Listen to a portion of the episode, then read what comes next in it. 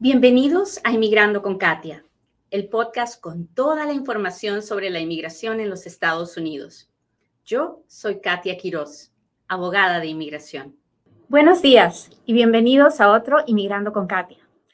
La Oficina de Inmigración ha anunciado una nueva forma de hacer citas en línea. Pero ¿para quién puede hacer esto? ¿Cuán fácil es? ¿Cuánto va a tomar? De eso hablamos hoy, así que no se vaya. Estamos a punto de empezar. Buenos días, muchachos. Bienvenidos a otro Inmigrando con Katia, un programa donde yo, Katia Quiroz, le cuento las noticias de inmigración, le contesto sus preguntas, pero sobre todo trato de compartir un poquito del amor de Dios. Trato de recordarle cada mañana lo importante que es darnos cuenta que todo pasa, que nada se detiene que eso que hoy te causa tanta alegría pasará, que eso que hoy te causa tanto dolor también pasará. La vida no se estanca, el tiempo pasa y es posible que tú te estanques, pero la vida no. No te pierdas de vivir, no te quedes estancado. Acepta que la vida, los momentos de felicidad son esos momentos los momentos de tristeza son solo eso, momentos. Vive, disfruta cada segundo y deja que las cosas pasen. No te estanques, no te quedes en eso que hiciste mal hace 10 años. No, ya pasó. No te quedes en el sufrimiento que estás viviendo hoy. No, tiene que pasar. Tienes que dar el siguiente paso hacia adelante. Muy bien, vamos a hablar de inmigración como todos los días. Este es el momento en el que yo le pido, por favorcito, que le machuque al botón de compartir y me permita llegar a un inmigrante más, a uno que hoy día le gustaría hacer una cita con la oficina de inmigración, pero no sabe cómo hacerlo, ha tratado de comunicarse con la inmigración, pero la inmigración no contesta, en fin, todas esas cosas que usted ya sabe que siente, siempre pasa con la inmigración, porque, porque es una oficina del gobierno y, igualito que en nuestros países, ¿ah? igualito, igualito es burocracia. Así que no vaya a pensar que porque estamos en Estados Unidos es más fácil, es mejor, no, nada de eso es verdad. Es igualito que en nuestros países. Es burocracia y hay, para que pase de una mano a otra mano tienen que pasar muchas cosas, así que mucho ojo, mucho cuidado. Hoy vamos a hablar de cómo hacer esa cita. A mis amigos del TikTok los quiero invitar solamente por esta vez a que se pasen a la página de YouTube porque les voy a mostrar la, paso a paso cómo funciona esto y, que, desde el portal de inmigración. Así que si les gustaría ver eso, si no, pueden seguirme aquí, si no, si, si les es muy difícil pasarse al YouTube. Pero si se pasan, lo van a poder ver. Se llama, la página de YouTube es Inmigrando con Katia. ¿Ok? Muy bien. Entonces, vamos a empezar. El gobierno anuncia que ahora hay una forma en línea de poder hacer citas con la oficina de inmigración. Entonces, vamos a quedar claros. Esto no es cita con la oficina en Ciudad Juárez o en la embajada de mi país de origen. Esto no es cita para las huellas porque no perdí mi cita. Esto no es cita con ICE. Esto no es cita en la Corte de Inmigración. Esto es hacer una cita en la oficina local de, inmigración, en la oficina de inmigración que está en mi pueblo, en mi ciudad, en, mi, en donde yo vivo. ¿Hasta ahí estamos claros? Cuénteme, cuénteme, cuénteme si estamos claros. Acuérdese que cada vez que usted interactúa conmigo, cada vez que usted me pone un dedito, un corazoncito, cada vez que usted me dice, acá estoy, te estoy mirando, sí te estoy entendiendo, Katy, avanza. Eh, en esos momentos es cuando el video se promueve más, porque así funciona el algoritmo de Facebook. Hay, mientras más gente interactúa, Facebook, Facebook y, Instagram y todos dicen, ah, pues esto debe estar interesante que la gente está interactuando con esta muchacha. ¿Ok? Muy bien. Listo. Entonces, Normita dice, sí, estoy claro, muy bien, Draco, gracias. Ah, esto es con la, esta cita es con la oficina de inmigración. Muy bien. ¿Y quién puede hacer una cita con la oficina de inmigración. Cualquiera que quiera, no, señor. No, no, no, no, no. Estas citas son para algunas personas y vamos a verlo desde aquí. Muy bien. Déjeme ver, tal vez puedo agrandar esto un poquito, un poquito. Déjeme ver. Ok, ¿qué tal ahí? ¿Se ve? ¿Se ve o no se ve, muchachos? No, no, no, así no. Así no, así no.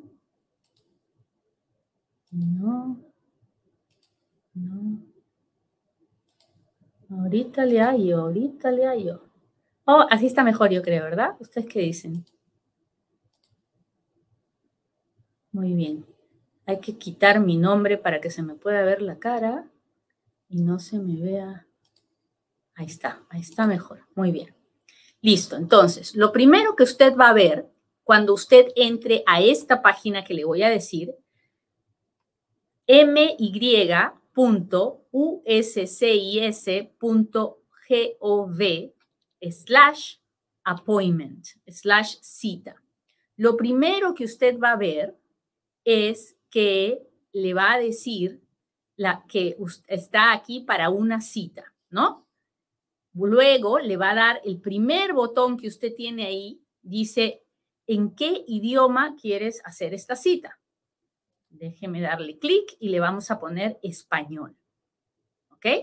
y automáticamente se va a pasar a una página en español. So, el hecho de que usted no hable inglés no es un problema, ¿ok? Luego le va a decir, ya tiene cita. Nosotros no tenemos, así que vamos a seguir avanzando. Pero este botón es para las personas que hacen una cita y después la tienen que cambiar o la tienen que cancelar, ¿ok? ¿Hasta ahí vamos bien? Muy bien. Luego dice vamos a seguir avanzando. Dice, si usted está en Estados Unidos, ya no puede programar una cita en línea, por medio de Infopass para oficinas locales. Sin embargo, puede verificar el estatus de su caso en el portal de inmigración, ah, puede cambiar su dirección y utilizar otras herramientas. Pero no haga una cita de Infopass nomás porque usted está aquí y quiere hacer alguna pregunta, ¿ok? Si nuestras herramientas no le proporcionan la ayuda que usted necesita, llame a la oficina de inmigración, que usted ya sabe que es como un saludo a la bandera, porque no es muy difícil comunicarse con alguien, ¿no? Bueno, luego dice, pida una cita. Y aquí yo no sé por qué se volvió al inglés. Debería ser, debería estar, uh, programar una cita. Ya se puso en español. Muy bien. Si usted está en Estados Unidos, dice, pida su cita. Aquí debería estar en, español, pero está en inglés. Dice, si usted está en los Estados Unidos, usted puede considerar hacer esta cita solamente en, estos, en estas situaciones. Usted tiene, quiere un sello en su pasaporte para que, diga que usted es residente legal, porque usted ya es residente legal, solamente que no tiene cómo probarlo, se le debe haber vencido la mica o la ha perdido, o lo que fuera, usted necesita un sello. O usted es DACA, TPS, tiene un proceso pendiente y necesita un permiso de salida de emergencia. ¿Ok? Eso se llama Emergency Advance Parole. ¿Ok? O usted ya fue a ver al juez y el juez decidió a favor de usted y le va a dar el asilo o la residencia y entonces usted con la orden del juez tiene que ir a la oficina de inmigración a entregárselas para que le den su permiso de trabajo o su residencia. Si usted es uno de esos tres casos, entonces, por favor, machuque este botón para que haga su cita. Hay otras situaciones que hoy vamos a hablar, pero hasta ahí, ¿vamos bien? Muy bien. Vamos a darle clic a ese botón. ¿ok? Que dice Request an Appointment.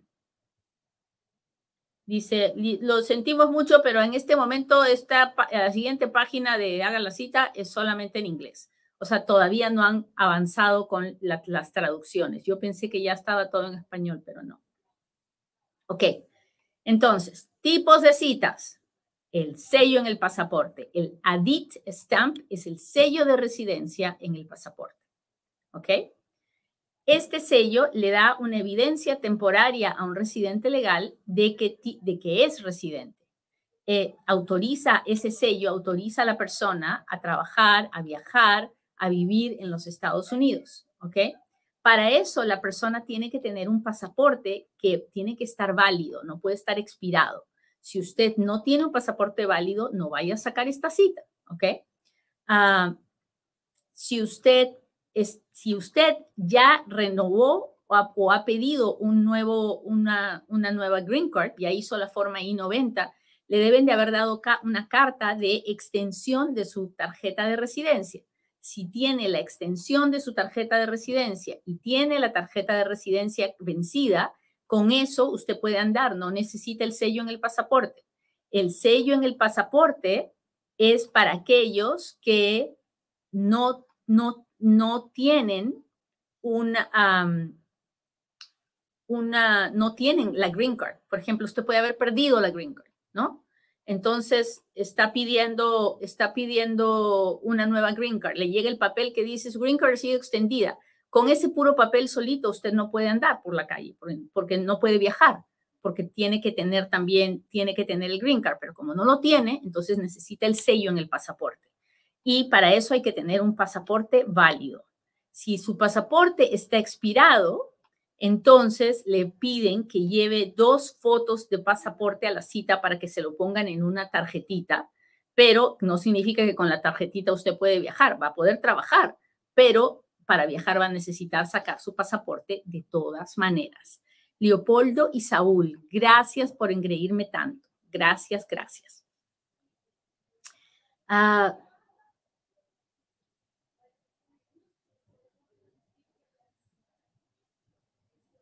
Siguiente, siguiente razón por la que puedes pedir la cita, el Emergency Advance Parole, que es el permiso de viaje cuando uno tiene DACA, TPS, asilo o tiene un proceso de residencia pendiente. ¿Ok? Dice, ¿qué tienes que llevar a la cita? Tienes que llevar la forma I-131, que es la forma del Advance Parole, eh, un pasaporte válido, el dinero para pagar la forma I-131, evidencia de, de, por qué estás pidiendo este permiso para viajar, de este permiso de emergencia y dos fotos estilo pasaporte. ¿Ok? Ahora, ¿quién determina si la persona va a, a poder viajar? Lo va a determinar el oficial en ese momento.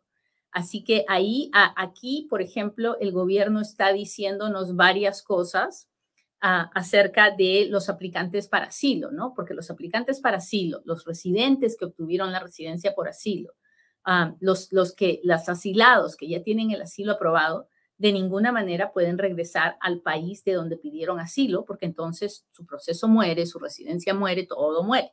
Así que mucho ojo con eso. Yo yo preferiría que nadie que está pidiendo asilo ande saliendo fuera de los Estados Unidos, porque en de la forma que yo lo veo, y es mi opinión personal, uno hace su caso de asilo más débil cuando puede probar que puede entrar a otros países y puede pedir protección en otros países.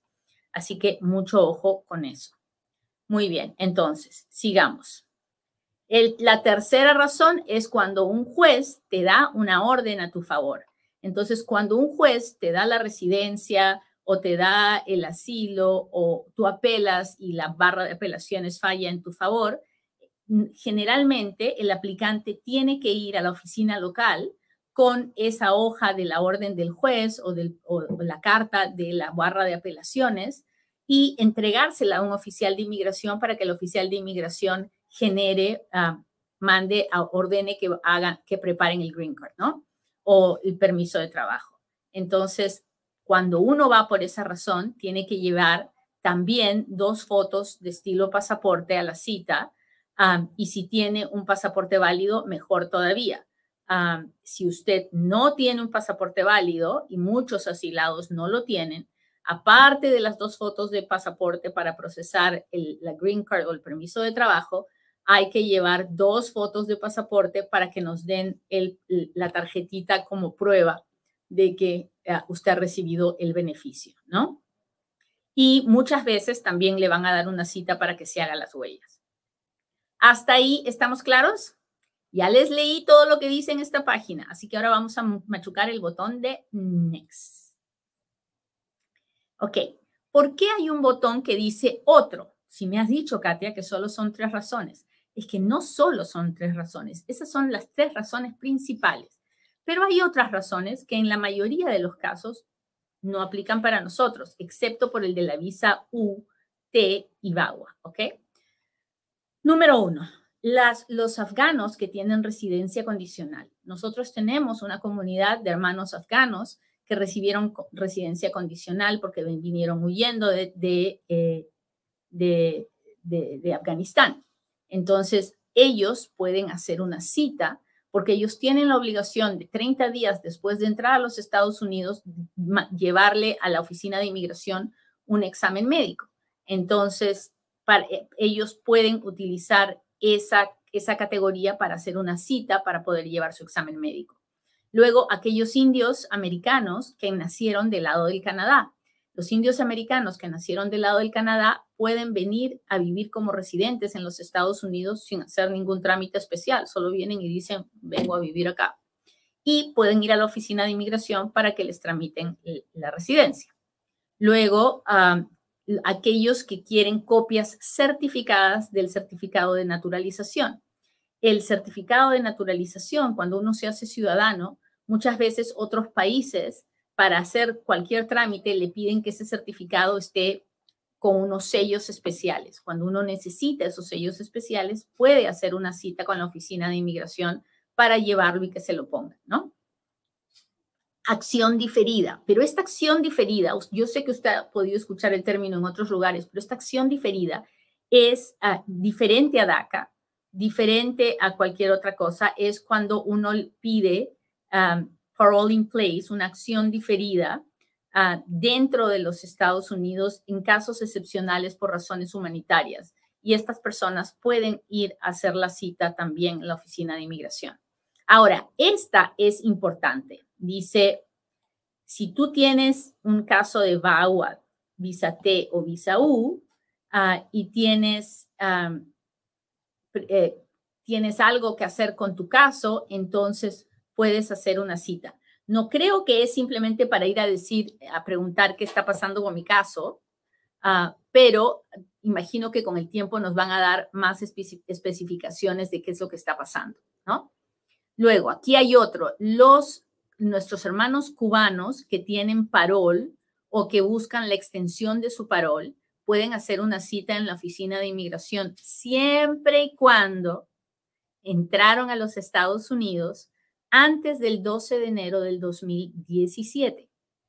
Si usted entró, usted es cubano y entró a los Estados Unidos después del 12 de enero del 2017, esto no es para usted. Usted no puede hacer una cita para ir a preguntar nada a la oficina de inmigración. Esto es solo para aquel que entró antes del 12 de enero del 2017 y, uh, y pues quiere que le extiendan el parol. Ahora, hay otro grupo de personas que es el que llegó, fue a su entrevista en el consulado, en el consulado le dieron la residencia, la persona entró bien contenta, pagó lo que tenía que pagar y está esperando por la mica y la mica no llega. A veces se pierde, el paquete se pierde eh, porque pasa por muchas manos. En esos casos, usted puede hacer una cita con la oficina de inmigración para que uh, le vuelvan a procesar, busquen la copia del consulado y le procesen la residencia. Y por último, hay un grupo también, una razón para hacer una cita cuando su cuenta en línea ha sido bloqueada y no y ya trató usted de contactar al servicio técnico y no se puede hacer y ellos le dicen saque una cita para que vaya a la oficina y ahí se la desbloquee, ¿ok?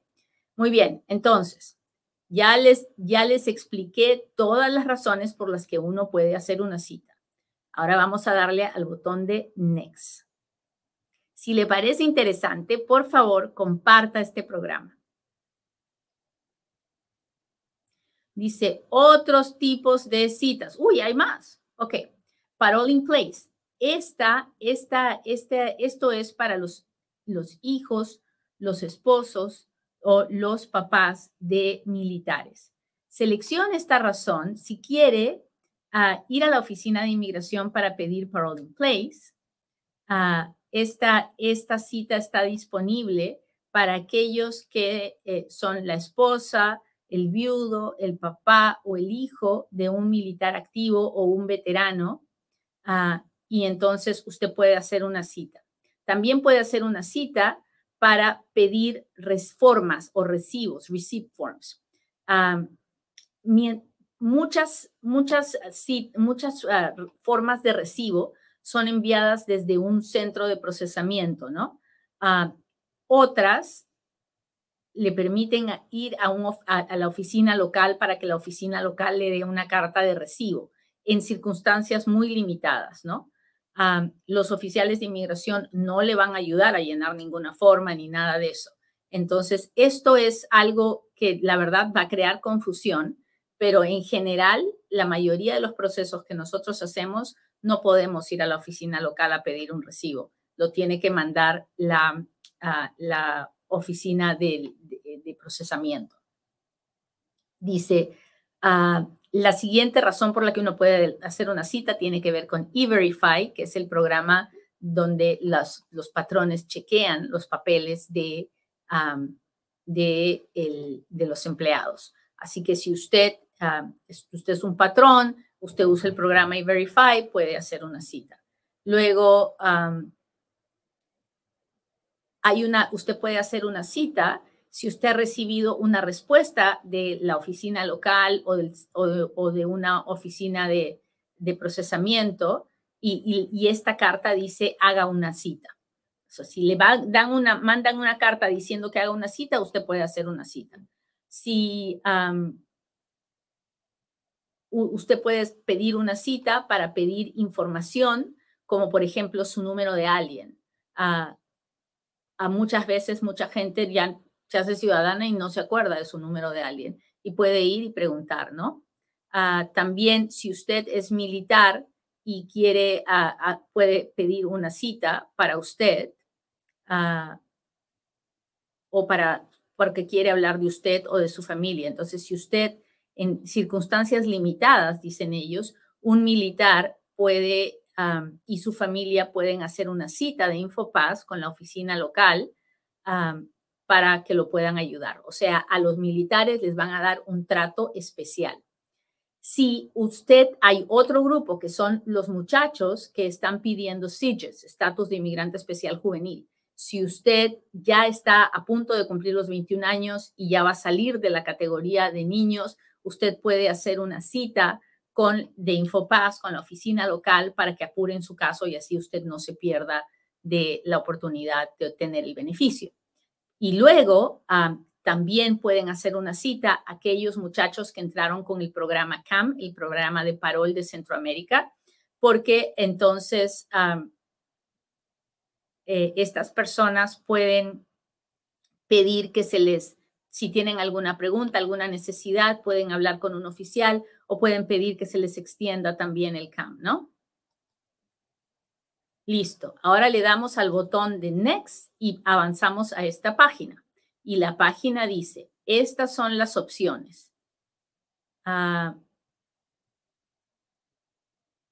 usted puede hacer una cita para venir ah, en persona a preguntar o a dejar documentos relacionados a su caso. Ah, si usted es un abogado, usted puede hacer la cita por su abogado. Si necesita una cita, usted tiene que llenar la forma que indica ah, que ah, usted tiene que llenar la forma usando la información del cliente y tiene que asegurarse de añadir a todos los familiares que van a venir el día de la cita. Ah, usted no tiene que eh, ponerse como una de esas personas, al abogado le dicen, ¿no? Y estas son las otras formas de buscar información y vamos a darle next. Y ahora la pregunta es, ¿quién está pidiendo la información? digamos que el aplicante. ¿ok? Le vamos a dar clic a donde dice el aplicante. Déjeme ver si lo puedo agrandar. ¿Quién pide la información? El aplicante, applicant. Muy bien, vamos a darle next. Y dice detalles de la cita. ¿Por qué está pidiendo la cita? Ah, vamos a ver. Vamos a darle other y voy a decir que es solamente para practicar. Al final no vamos a hacer la cita. Que tengo un A-number request, ¿ok? Que voy a pedir mi número de alguien. Ah, ¿Qué día? Dice, what days of the week would you prefer to have your appointment on? Yo prefiero los lunes porque es el día que no tengo consultas. Ah, bueno, si es que no voy a uno de los non-for-profits, ¿no? ¿qué, ¿A qué hora del día prefiere su cita? What time of the day would you prefer to have your appointment? En la mañana. Muy bien. Y luego le he dado clic a donde dice morning y ahora le voy a dar al botón de next. Ok. Y ahora me pide mi información. Y voy a poner mi nombre. Y voy a poner mi apellido. Muy bien. ¿Cuál es su fecha de nacimiento? 1, uh, 1 del 91. Mentira, esa no es mi fecha de nacimiento. ¿Cuál es su código postal? Ya puse mi código postal. Se le está preguntando, mire, ¿ah? su nombre, date of birth, fecha de nacimiento, zip code, código postal, country of birth, yo nací en Perú. Ah, ¿Cuál es el número de recibo de su aplicación? Ah, y en este momento no tengo uno. What is your A number? No lo sé. ¿Ok? What is your contact information? ¿Cuál es su, información de contacto? Y me va a pedir mi, mi email. Le vamos a poner el email de la oficina. Ah, confirme su email. Y le vamos a confirmar. Y el teléfono, vamos a poner el teléfono de la oficina. Muy bien. ¿Hasta ahí estamos claros? Vamos a repasar esta página. Me preguntaron, ¿cuál es su nombre? Katia Quiroz. ¿Cuál es su fecha de nacimiento? ¿Cuál es su código postal? ¿Cuál es su país de nacimiento? ¿Cuál es el número de recibo de su caso? Si es que lo tiene, lo pone. ¿Cuál es su número de alguien? Si es que lo tiene, lo pone. ¿Cuál es su correo electrónico? ¿Cuál es, confirme su correo electrónico? ¿Cuál es su número de teléfono? tiene familiares adicionales que necesitan un servicio, el mismo servicio que usted. Si va a ir con alguien, pone que sí. Si no, pone que no. Yo voy a poner que no. Muy bien. Revise su cita, su información. Ahí le van a poner toda la información que usted puso y usted revisa, ¿ok? Pero antes vamos a leer lo que dice aquí. Dice, estamos felices de recibir su eh, requisitoria de una cita. La oficina de inmigración tal vez puede resolver su, su, su pregunta sin necesidad de que usted venga en persona. Así que un representante de la oficina de inmigración le va a contactar dentro de tres a cinco días por email o por teléfono. Si es por teléfono, las llamadas empezarán a las, a las 7 de la mañana, hora local. ¿Ok? So, la oficina de inmigración no le va a dar ahorita la cita, sino que le va a recibir su requisitoria y le va a llamar por teléfono o le va a mandar un email dentro de los próximos tres a cinco días. Para verificar que la llamada viene de la oficina de inmigración, ah, en el Caller ID usted va a ver este número de teléfono, 202 838 2104. Entonces, si usted es de los que le da miedo contestar el teléfono, usted va a ver este número y va a saber que es el número de la oficina de inmigración. 202-838-2104. Si usted nos está dando su número de celular para que nosotros lo llamemos, usted por favor añada este número a sus contactos para que no vaya a ser que la, la, llamada no entre o que usted no sepa de quién es. Añádalo, póngalo como USCIS para que cuando llamen usted sepa que tiene que contestar. Si usted no recibe un email o una llamada de tres a cinco días, por favor chequee en el folder de junk o de spam de su correo electrónico uh, antes de llamarnos, porque tal vez se fue por ahí la, llama, la llamada, ¿verdad? Bueno, entonces voy a chequear y aquí es donde hay que machucar el botón submit, que significa enviar. Y ahí es cuando me va a llegar una carta de un, un, me va a salir una notificación de que mi, mi petición de una cita ha sido enviada y de que ellos me van a contactar. No la voy a enviar en este momento para enseñarles a ustedes lo que está pasando, pero ya saben cómo se hace la cita. Así que, como ven, no es un proceso difícil y, y, probablemente cualquiera lo puede hacer. El asunto está qué pasa después cuando nos hacen la llamada o nos mandan el email. Porque en la mayoría de los casos nos van a decir, no, no, usted no necesita la cita. Y ahí es cuando su abogado va a tener que explicar por qué la cita es necesaria, qué es lo que, cuál es la urgencia o qué o tal vez le van a pedir documentos, no lo sabemos porque hoy vamos a empezar a usarlo pero ya les contaré más adelante. Muy bien, muchachos. Ahora sí, ya les conté cómo está este asunto y ya estoy corriendo un poquito tarde, pero vamos a contestar algunas preguntas. Mi gente de TikTok que está suscrita al canal, por favor, si me hizo sus preguntas, voy a tratar de mirarlas ahorita y darles prioridad, pero espero que les haya gustado la clase de hoy. Ahora sí, háganme sus preguntas porque ahora es cuando Katia responde.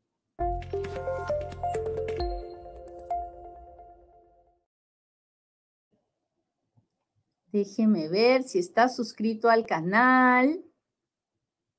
Me va a salir una estrellita y así es como tengo que contestar. Tenemos que llegar a 100 suscriptores para que me dejen hacer programas solo para los suscriptores, que me parece espectacular, porque tal vez ahí sí voy a poder hablar con las personas, con mis suscriptores. Así que estoy tratando de buscar las maneras de hablar con los suscriptores, pero no es fácil.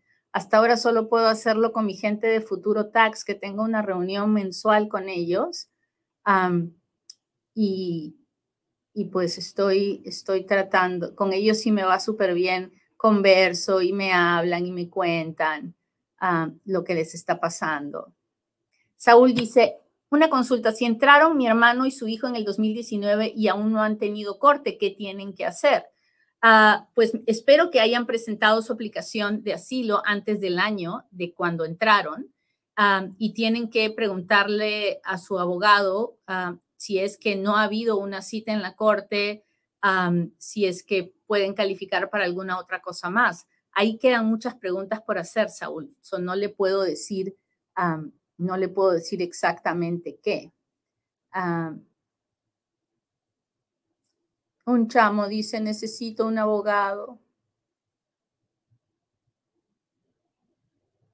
Hola, Jamie, ¿cómo estás?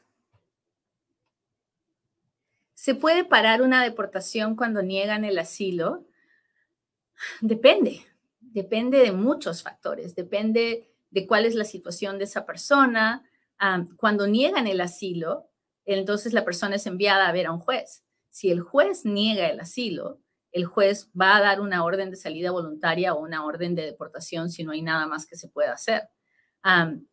Y luego que uno tiene una orden de deportación, la única forma de pararlo es reabrir esa orden de deportación para pedir algún otro beneficio. Entonces, es bastante complicado, pero, pero es posible.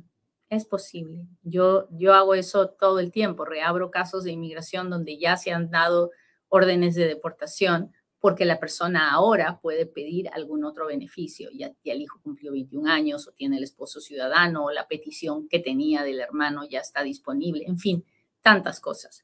Ah, entonces, no, no le puedo decir sí o no porque no conozco su caso, pero, ah, lo mejor que puede hacer es hablar con un abogado en persona.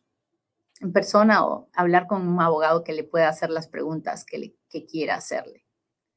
Bueno, hoy mis suscriptores creo que no tienen preguntas porque no las veo. Dice, estoy haciendo ajuste de estatus, no mandé mis exámenes médicos, ya me llegó mi permiso. Muy bien. En algún momento le va a llegar una carta diciendo que tiene que mandar sus exámenes a sus exámenes médicos.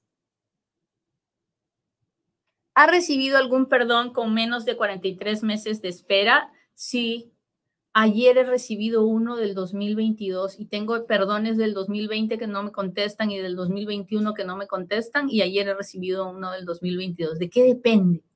Eso me pregunto yo, ¿de qué depende? Tienen un descalabro en la oficina de inmigración, pero es así funcionan todas las oficinas burocráticas, muchachos. Triste, triste, triste. Ah, ¿Cómo puedo conseguir un reporte de policía? Yendo a la oficina de policía.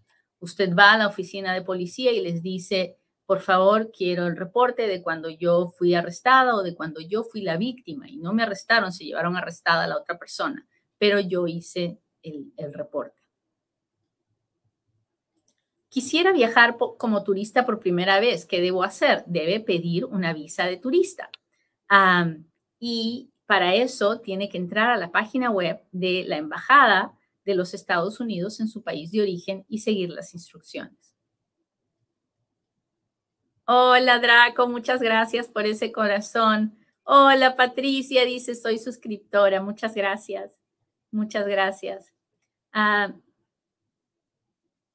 mi caso era Bagua y mi abogado envió documentos para ajuste cubano para cónyuges maltratados. ¿Qué puedo hacer? Ah, no lo sé, tendría que revisar los papeles y ver por qué tomó esa decisión. No lo, no, no lo entiendo, pero quisiera entender y para eso tendría que leer todos sus documentos. Así que no voy a abrir mi boca cuando no sé. Ah, mi hija está casada con un ciudadano americano y también él es un marine. Ya tienen más de tres años y nada. Ah, pues Mari, no se desesperes, porque si ya empezaron a hacer el trámite del parole in place, a veces eso demora.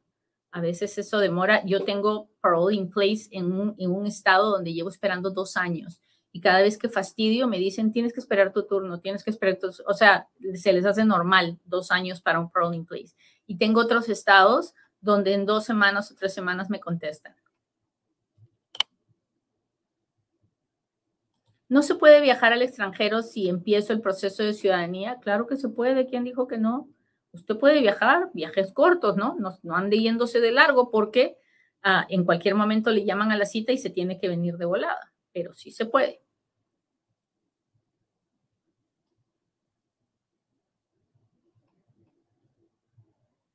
Recién recibimos la carta para pedir la residencia. Una vez tendremos la residencia, podría pedir a mi hijo mayor de 21 años entró legalmente. Ah, si su hijo está, bueno, sí, usted lo puede pedir, pero que él pueda arreglar dependerá de muchos otros factores. Así que no le voy a, no le voy a, a decir que sí va a arreglar porque no conozco su situación. Así que, bueno, listo. Muy bien, muchachos, les agradezco mucho, mucho, mucho que me hayan acompañado hoy día. Le pido a Dios que hoy sea un buen día para cada uno de ustedes y que, y que Recuerde que todo pasa, que nada se detiene, que la paciencia todo, todo lo alcanza, que el que a Dios tiene, nada le falta. Solo Dios basta. Hasta mañana. Bye.